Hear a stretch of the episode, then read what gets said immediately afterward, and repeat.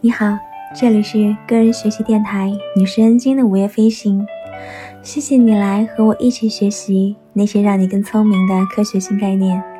今天我们将要一起学习的是第二十八个概念——关键消费者。在利用公共资源方面协同合作的失败，往往是由于对消费控制的失败。在加内特·哈丁经典的工地悲剧理论当中，每个人都在过分的消耗资源，共同造成了公共的损失。但其实一小部分人就能造成其他大部分人的资源损失。生物学家们都知道“关键物种”这个概念。一九六九年，罗伯特·佩因在潮间带排斥实验建立了这一概念。佩因发现，如果从海滩上清除一些无足的食肉动物，例如紫色的海星，那么海滩上的捕食动物和贝类的死亡率将大大的上升，而且动物多样性也会大幅度的下降。没有这样的海星，贝类的数量将超过海绵；没有海绵，也就没有了裸鳃动物，海葵也会大量的饿死。因为它们以海星驱逐过来的物种为食，可见海星是整个海滩生物圈的关键物种。如果没有它，整个海滩将只剩下贝类。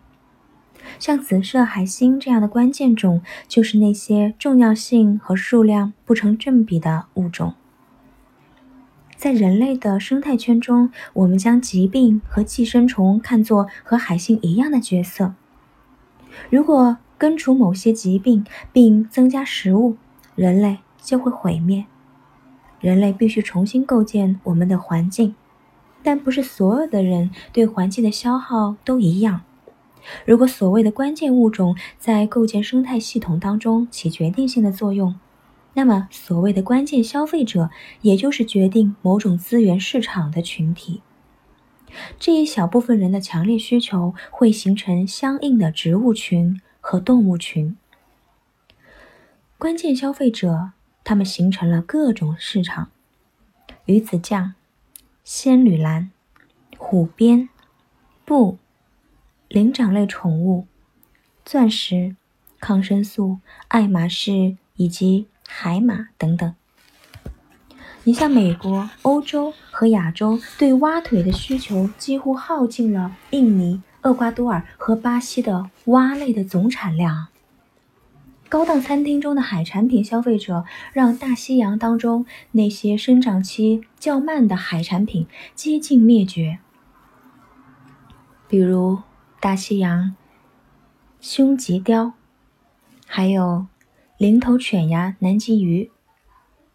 还有中国富人对鱼翅的追捧，更是导致了某些鲨鱼品种的灭绝。四分之一的哺乳动物正面临着灭绝的危险。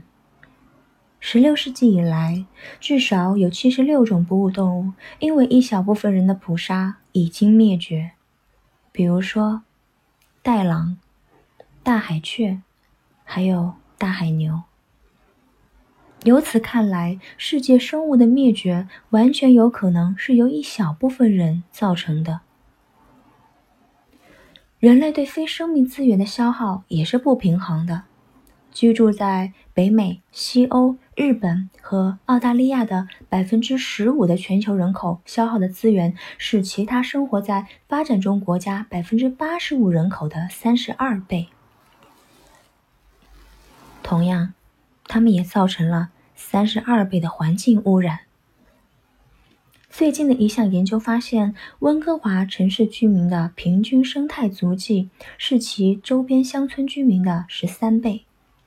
在发达国家当中，城市居民和富人是决定资源需求的关键消费者。以水资源为例，美国用水量的百分之八十源于农业，因此大型农场就是关键消费者。可为什么保护水资源的保守势力总是对准生活用水，而不是农场的水资源使用效率呢？答案就是，关键消费者能让保守势力的投资回报率更高。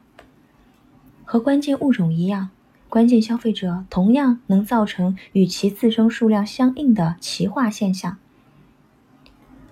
生物学家将关键物种定义为优先保护物种，是因为它们的消失会导致很多其他物种的损失。在市场当中，关键消费者也是往往处于优先级的，因为它们的流失将带来利益的流失。人们应该保护关键物种，而限制关键消费者，因为其他人的生命。与此是息息相关的。